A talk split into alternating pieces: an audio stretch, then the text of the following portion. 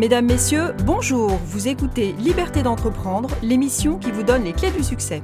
Cette émission vous est présentée par Stanislas de Capelle, entrepreneur. Et Céline, entrepreneuse et directeur général d'un grand groupe. Nous avons le grand plaisir de recevoir aujourd'hui Jacques Seguela. Bienvenue Jacques Seguela. Bonjour. Bonjour Jacques. Nous avons en effet le plaisir de vous recevoir. Je pourrais démarrer par euh, cette pointe d'intonation qui donne de la fraîcheur déjà à cet entretien. Euh, vous êtes docteur en pharmacie Absolument. On parle français. Exactement. de l'accent. Voilà. Il faut oser dire les mots et il faut oser garder son accent. Voilà, il faut être dans France. Hein. Alors, on va essayer faut de. pas être un parigot tête de veau, un parisien tête de chien. Moi, je suis catalan d'abord. Saint-Prandaban Voilà. On va garder Même à Toulouse, on peut comprendre ça. Exactement. on va garder cette fraîcheur. Et donc, vous avez démarré en étant euh, docteur en pharmacie. Euh, ce qui est euh, voilà euh, un, un, beau diplôme, mais vous avez tout de suite bifurqué pour faire un voyage en deux chevaux, un peu partout dans le monde. vous en avez fait, couru le monde. Suis parti parce qu'à l'époque, il y avait cinq années d'études pour être pharmacien. Et deux, deux années d'études supplémentaires si on voulait être docteur en pharmacie. Et il fallait faire une thèse. Et moi, j'avais été le, le, le pire élève de tous les temps, puisque j'ai mis huit fois à passer mes bacs. Huit fois à passer mes bacs. À neuf fois, on était rayé euh, des universités. On n'avait plus aucune carrière euh, possible. euh, et, donc, j'ai voulu me venger. Je me dis, au moins, j'aurai le titre de docteur, parce que mon père était radiologue. À l'époque, c'était le savant de la ville. Ma mère était médecin. Euh, J'étais l'enfant de l'amour. Euh, il s'était connu sur, le, sur, les bancs de, la faculté, en plus le fils unique. Donc je voulais absolument être docteur. Et j'ai convaincu euh, le, mon professeur de botanique euh, de faire une thèse sur les marchés des plantes médicinales, en fait des drogues, euh, à travers le monde. Je me disais un sujet sur les drogues, les marchés des drogues, ça peut être intéressant. Bon. Ils ont accepté, donc je suis parti pour deux ans. Euh, mais moi, mon idée n'était pas du tout celle-là. Mon idée, c'était de faire le premier tour du monde en voiture, que ça n'avait jamais été fait, et de le faire en deux chevaux, parce que c'est la seule voiture à l'époque qui pouvait le faire. Euh, parce que ça passait partout, parce que c'était léger à transporter, parce que ça consommait moins d'essence, parce que ceci, parce que cela, etc. Et, et à votre tour, vous êtes devenu journaliste, vous avez écrit des bouquins, vous avez enfin versé dans euh, le monde de la communication et de la publicité, vous avez créé votre première agence avec un ami, me semble-t-il. J'ai dîné hier avec Roux et Kézac. C'est incroyable, parce qu'hélas, Goudard est, parti. Tu nous, tu nous entends là-haut, hein, on est avec toi, Jean-Michel. Euh, c'est extraordinaire, on n'avait pas, fait de redîner ensemble depuis euh, dix ans. C'est extraordinaire. Incroyable. Et donc, euh, RSCG se crée, vient ensuite RSCG à la suite d'une fusion, enfin Avas en 96, c'est ça? Et euh, vous vivez donc cette euh, aventure euh, de communicants et de publicitaires de façon extraordinaire. Vous convolez aujourd'hui avec Vincent Bolloré qui détient 20% de Havas. Vous êtes vice-président de Havas. Et si on énumère quelques brefs chiffres sur Havas, ça donne un petit peu le tournis quand même. C'est 19 000 collaborateurs dans plus de 100 pays dans le monde. Vous êtes à l'origine de plus de 1500 films publicitaires et 20 campagnes campagne. présidentielles. Oui, euh, pas films publicitaires, euh, 1500 campagnes. Il y, a, il, y a, il y, en a qui sont euh, des films, il y en a qui sont des, des, affiches, il y en a qui sont des radios, il y en a qui sont des podcasts. Bon, euh, tous les médias du monde sont bons. Euh, et 20 campagnes présidentielles, 4 en France, euh, 2 pour François Mitterrand, la, la France tranquille, et euh, ensuite la France unie, et Génération Mitterrand. C'est la deuxième qui était la meilleure campagne. Euh, et deux pour Jospin, une euh, où Jospin euh, a, a, devenu Premier ministre en cohabitation, et la deuxième où il s'est présenté à la présidence. Et j'ai fait euh, ensuite euh, 16 campagnes euh, un peu partout dans le monde, au Chili, en Pologne, à Israël, dans tous les pays du monde. Et j'ai eu une chance incroyable. 19 de ces campagnes ont été victorieuses. Je ne sais pas pour beaucoup, parce que c'est surtout le candidat qui gagne. Bon, mais essayé de choisir le bon, puis d'essayer de, de l'aider comme je pouvais. Mais 19 Et j'ai perdu celle que je voulais le plus gagner, celle de Jospin. Celle de Jospin comme, comme président. sur, sur, le, sur le fil, parce que le samedi, euh, il était élu, le dimanche, il avait perdu. Tu sais que 10% des gens, on est en période électorale, ça va se reproduire, 10% euh, des gens qui vont voter euh, se lèvent le dimanche matin, ne savent pas pour qui ils vont voter. Mais ils disent, pour le voisinage, pour mes copains, il faut absolument que j'ai voté. Ils ont une, vue un peu grossière de l'ensemble. Ils sont euh, soit de gauche, soit de droite, mais ils ne savent pas combien il y a des candidats. Ils ne sont pas du tout intéressés euh, à la politique. Il faut, vraiment fermer tous les, robinets si, on veut échapper à une campagne politique, mais c'est comme ça. Euh, et donc, c'est eux qui décident du vote.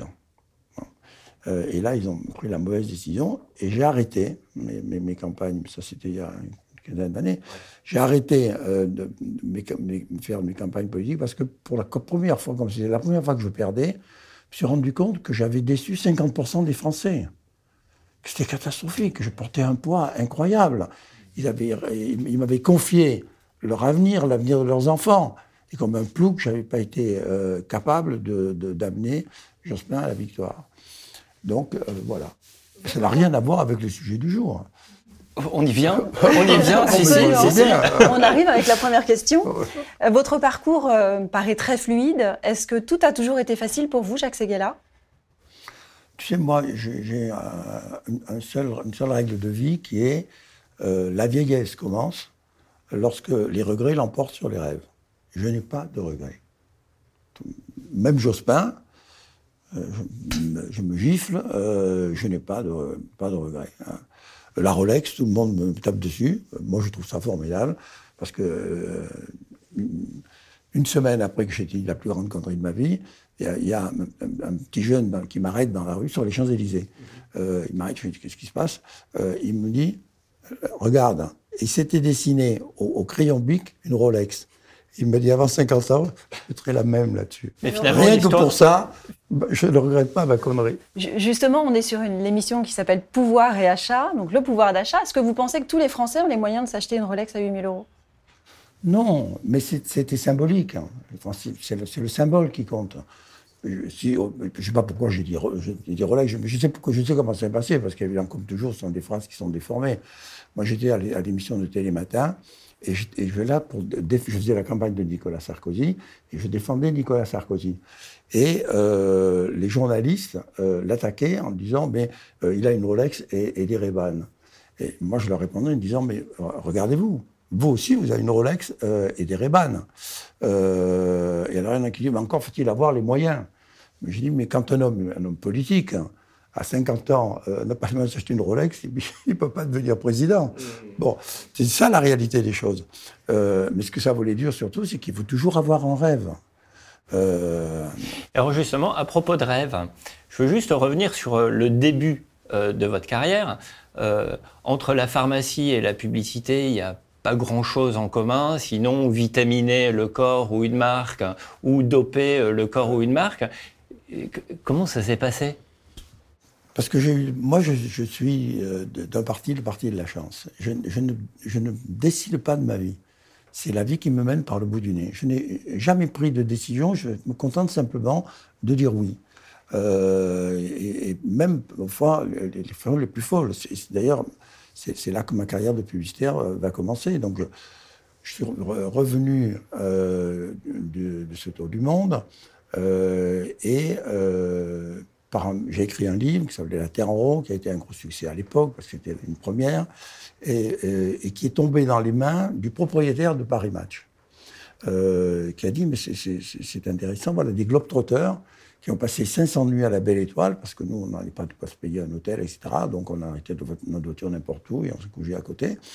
Euh, et moi, mes reporters font le reportage dans des hôtels 5 étoiles. Donc, euh, engagez-moi ces mecs, ils vont mettre un peu d'ordre dans tout ça. Euh, et donc, j'étais des sortes de capot de service. Hein. Et Raymond Caston, qui était le secrétaire de match hein, à l'époque, secrétaire général, avant de, devenir le patron d'une radio, je crois que c'est RTL, me dit écoute, fais-moi plaisir, le patron est fou et tu, tu, vas te faire assassiner par tout le monde. On est copains, on est pays, moi je suis de 7, toi tu es le Perpignan accepte trois mois. Puis après, va faire ta pharmacie. Mon père était en train de m'acheter la pharmacie du docteur Bobo. et moi, j'étais fiancé avec la fille du marchand de, chaussures UP de la, de la, de la ville qui s'appelait Groll. C'était le petit ménage parfait, perpignanais. Bon, euh, voilà la vie qui nous attendait. Euh, et moi, je suis rentré à match et le soir même, j'étais vacciné à la communication de ma vie. Parce que Paris Match, à l'époque, c'était tout. Il n'y avait pas la télé. Donc, euh, les nouvelles passaient par Paris Match. On n'avait pas de nouvelles du monde. Mais vous avez un peu bah, excusez-moi, vous avez un, peu euh, déjà cassé des codes. Alors, euh, si les reporters de Paris Match étaient dans des hôtels 5 étoiles euh, et vous, vous arriviez donc de ce voyage peut-être initiatique d'ailleurs autour du monde avec quelque chose de beaucoup plus roots, eh ben vous avez cassé un code déjà. Mais je ne me rendais pas compte. simplement, je rasais les murs. je leur ai dit, écoutez, moi, moi, je suis là pour trois mois. Euh, à titre d'exemple, mais, je ne suis pas là pour faire baisser vos notes de frais.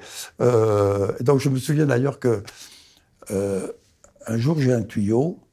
Je sais que Brigitte Bardot va retrouver à Londres Sacha Distel.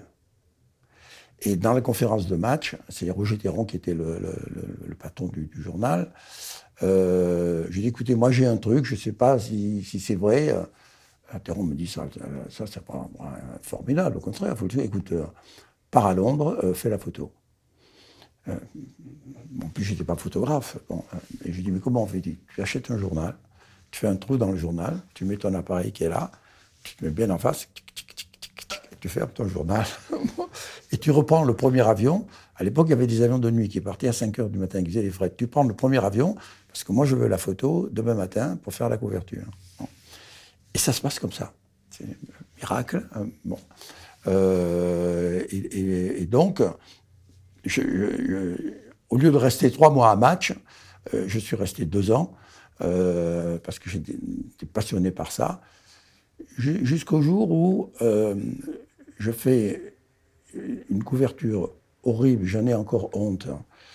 Une, une femme avait tué son mari qui la battait et avait été condamnée à, euh, je crois, une dizaine d'années de prison.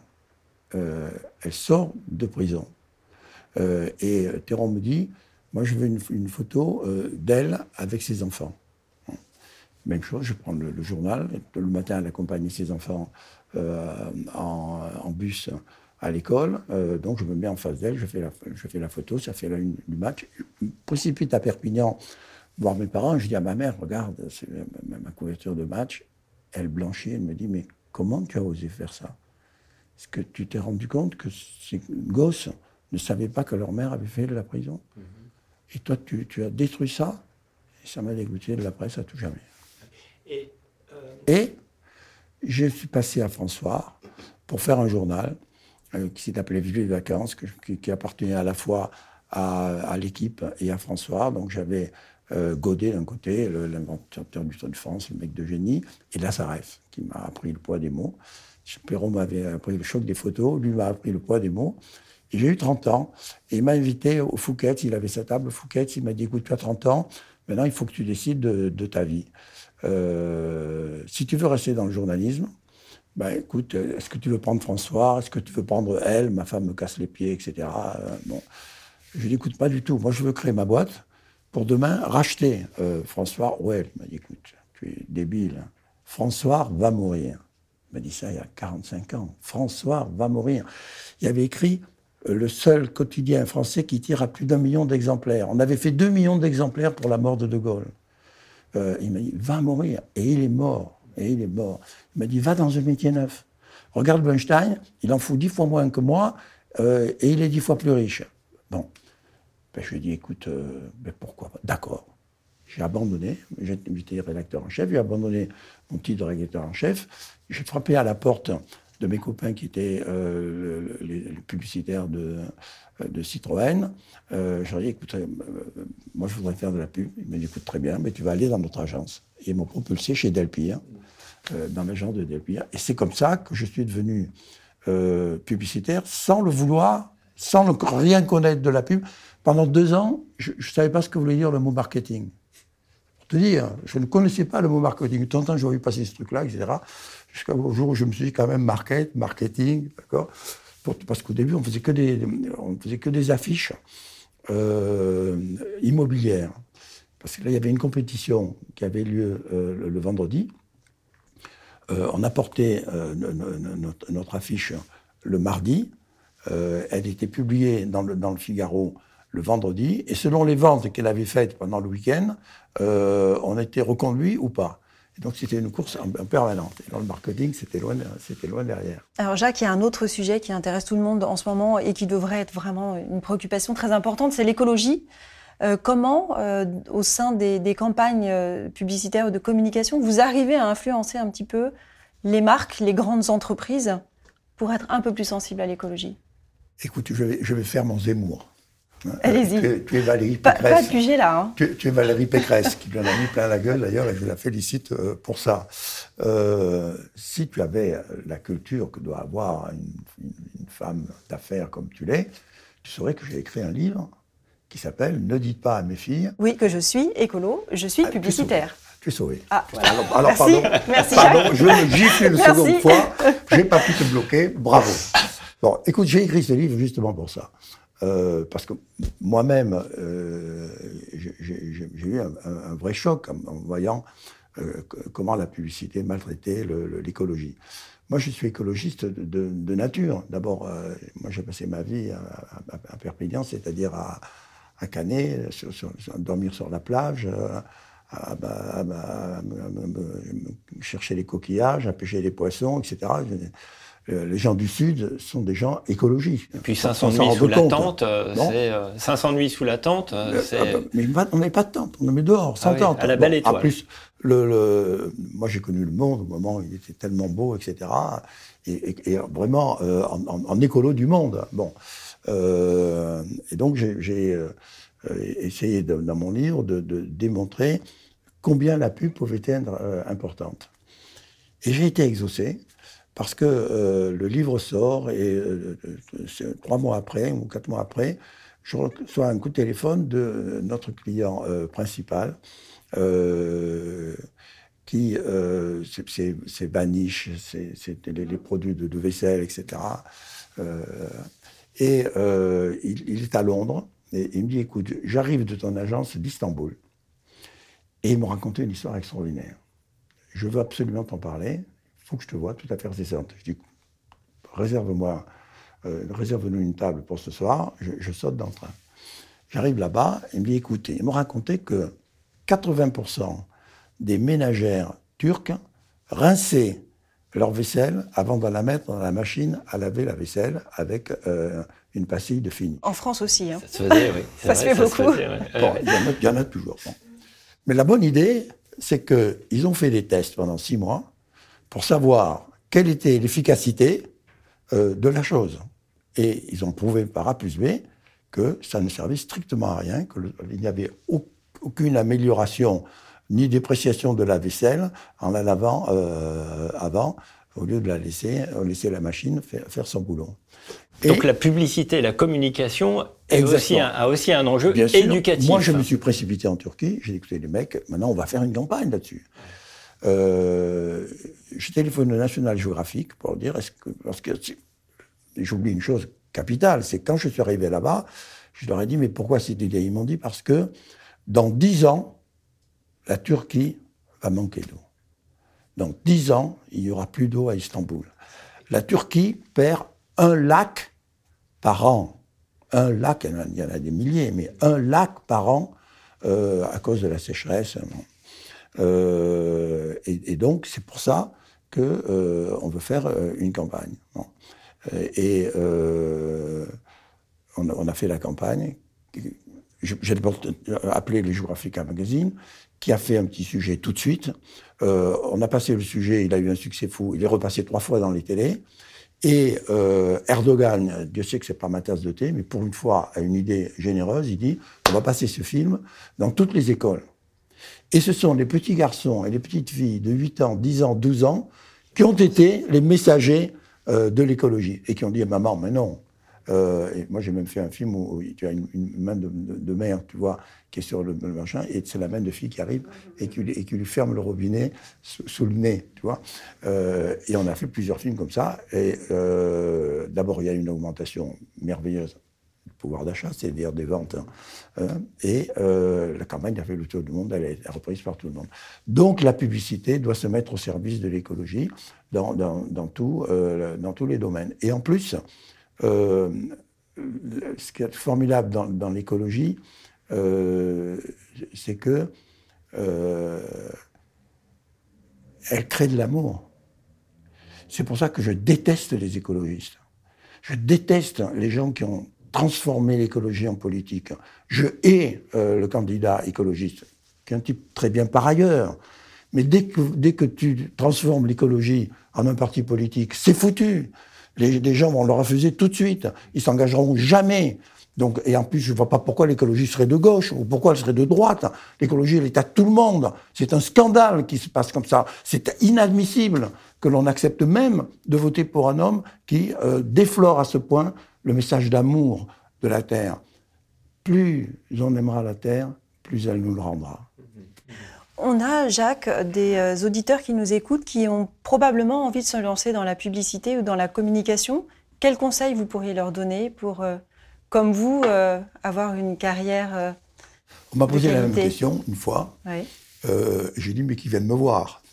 J'ai mis trois ans à, épuiser le nombre de gens qui ont dit, je viens te voir. Donc, je ne vais pas dire ça. mais je vais dire, je vais revenir toujours à la même chose. Je vais dire, il faut l'aimer.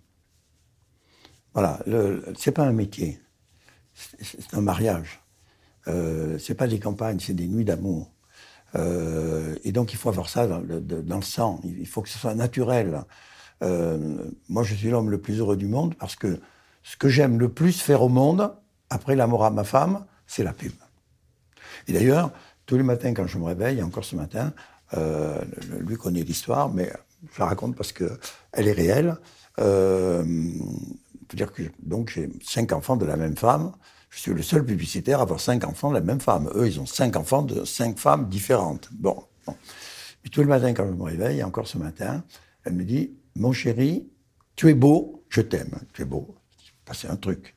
Cahuzac est passé dans la nuit, m'a replanté des cheveux. je précipite devant le miroir, il y en a là en face, je précipite devant le miroir. Je vois ma sale gueule euh, d'ectodégénère, bientôt de nonagénaire. Je suis à deux ans du nonagénaire. Bon euh, du nonagénaire de service. Euh, donc c'est bien, ta femme est amoureuse parce que l'amour est aveugle.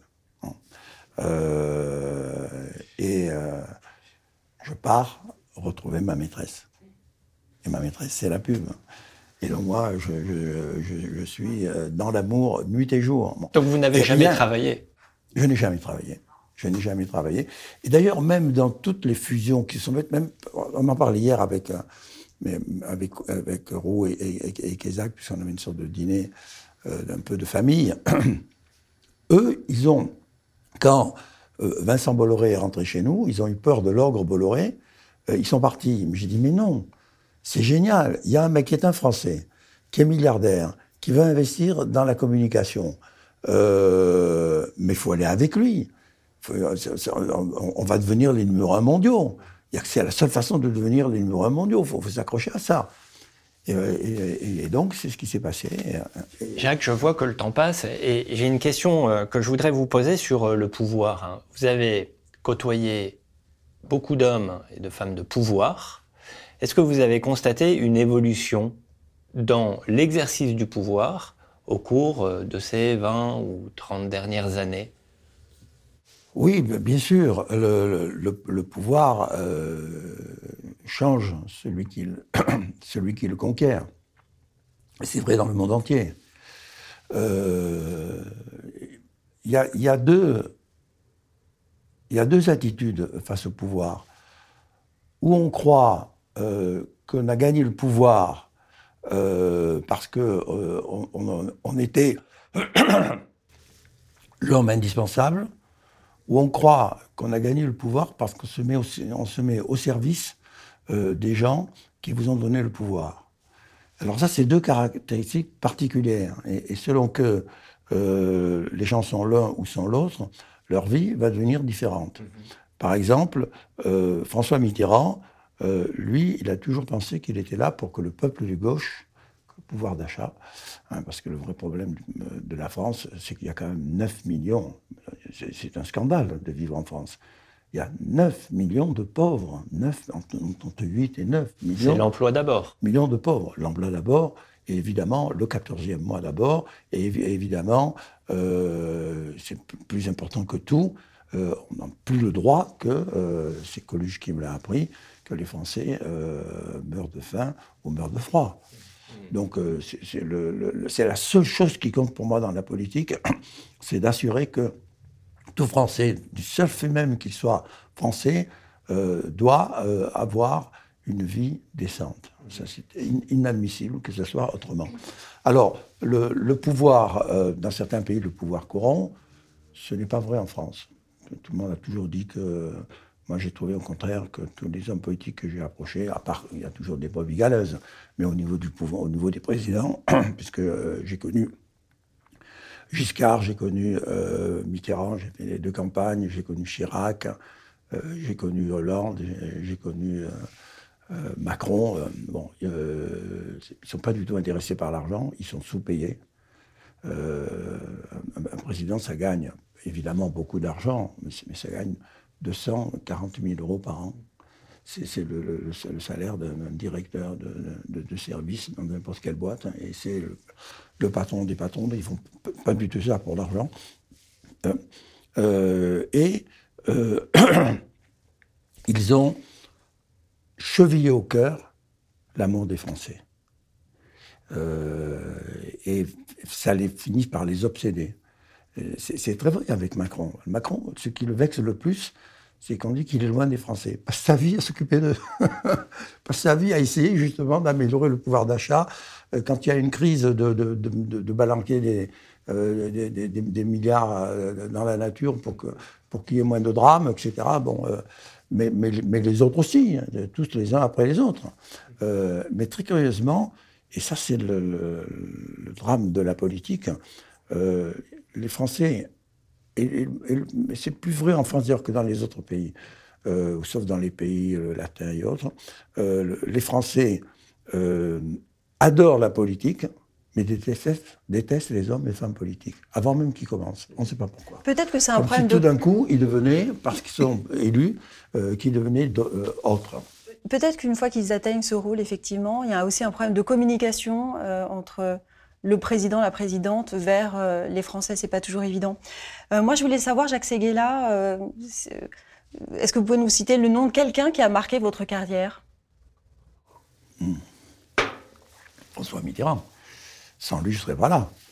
Parce que euh, tout le monde a dit à l'époque que c'était moi qui avais fait lire Mitterrand. Bullshit, complètement idiot.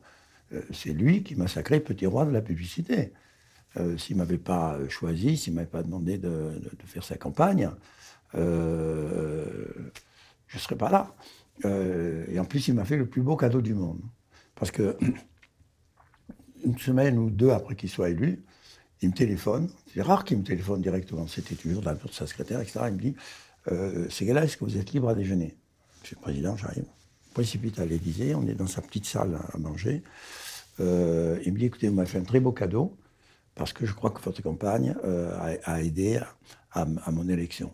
Et moi, j'avais voulu que cette campagne soit gratuite. Pour moi, c'était un acte d'amour, parce que j'avais étudié pendant deux ou trois ans, j'étais allé aux États-Unis, en Angleterre, dans tous les pays qui avait beaucoup d'avance en communication politique que chez nous, euh, parce que je voulais absolument faire, euh, être un, des, des, communicants de cette campagne de, de, 80, enfin de 81. Et euh, quand j'avais vu pour la première fois Mitterrand, qui m'avait appelé, il m'avait dit Moi, je n'ai pas été battu euh, par euh, Giscard d'Estaing. J'ai été battu par la publicité de Giscard d'Estaing parce qu'il l'a faite mieux que moi. Je veux que vous fassiez une publicité meilleure que celle de, Giscard. Euh, et ben, je lui ai dit, écoutez, je suis là, mais il dit, oui, mais nous, on est de gauche, on est pauvres. Parce qu'il y a que quelques années que ce sont les, Français qui payent les, campagnes et qui remboursent le monde. Chacun devait trouver son argent. Mais je dis, écoutez, moi, ça tombe très bien, je veux que ce soit gratuit. Et donc il me dit, c'est là, donc je veux mon tour vous faire un cadeau. Quel cadeau vous ferait plaisir? Écoutez, réfléchissez une semaine, dites-moi. Une semaine après, je viens, je dis, j'ai trouvé président. Moi, je veux une journée avec le Dalai Lama. Du là, vous êtes fou. Qu'est-ce que vous racontez là, le Dalai Lama? Vous croyez qu'il est dans mon tiroir? Mais enfin, c'est là, tirez-vous, trouvez-moi une autre idée. Un an passe. Coup de fil de la secrétaire de, Mitterrand, Marie-Claire Papleguet, qui me dit le, président fait un dîner ce soir. Euh, si tu étais libre avec euh, Sophie, il m'invitait comme ça tous les trois ou quatre mois, mais ce n'était pas évidemment quotidien. Euh, ben, je dis Sophie, on y va. Hein. On arrive, même petite salle à manger, Daniel Mitterrand, François Mitterrand, Sophie, moi, chaise vide. Cinq minutes. Dix minutes. 15 minutes. J'ai dit, mais quel le malfrat qui se permet de faire. Parce que lui, il, avait, il allait jusqu'à une heure de retard. Ne supportait pas que tu aies une minute de retard. Arrive le Dalai Lama. Waouh Et euh, le Dalai Lama euh, lui dit peut-être pour s'excuser Connaissez-vous la dernière fable tibétaine? C'est un vieux bonze qui donne à son jeune disciple sa première leçon de philosophie. Et qui lui dit, c'est très simple, la philosophie. Je vais te poser trois questions. Tu réfléchis et tu me réponds. Mais tu réfléchis bien. Première question, quel est l'envers du noir? Le blanc Non, non, non, dit le vieux bonze. C'est la bonne réponse, mais tu n'as pas réfléchi. Deuxième question. Deuxième question, quel est l'envers du jour? Et là, le, le jeune réfléchit, dit, c'est la nuit. Bravo, bravo, tu as réfléchi, c'est la bonne réponse. Troisième question, quel est l'envers de la vie Et là, le jeune homme dit, tu vois qu'une seule réponse, la mort. Tu tout faux, lui dit le Lubonze. L'envers de la vie, c'est la naissance. Et c'est le plus beau cadeau que m'a fait Mitterrand, de me faire rencontrer le Dalai Lama. Il m'avait raconté que c'était le cadeau qu'il voulait me faire pour me remercier. Et donc, euh, il m'a donné une journée euh, je suis allé frapper à, la porte de la Sorbonne. Je dis donnez-moi votre, votre grand amphi pendant une journée, et moi je vous amène le Dalai Lama et Daniel Mitterrand qui était à, côté de lui. Moi j'étais de l'autre côté. Et euh, toutes les heures, on vidait la salle et on faisait venir euh, une, fournée. Les gens, les étudiants faisaient la queue jusque dans la rue, etc. Et de 8 heures du matin à 18 heures, il n'a pas arrêté d'évangéliser la Sorbonne. C'était formidable. Jacques, merci pour cet entretien. Je crois qu'on a eu beaucoup de plaisir euh, à échanger avec vous. Vous avez peut-être une actualité à nous partager avant de conclure? Mon actualité, ben, c'est que je vais à l'agence. Formidable, que du bonheur, c'est le plaisir. Des, des actualités. Merci, nous avons donc été euh, très heureux euh, de cet entretien. et on se retrouve donc pour un prochain épisode avec un nouvel invité. Merci Céline, merci Jacques.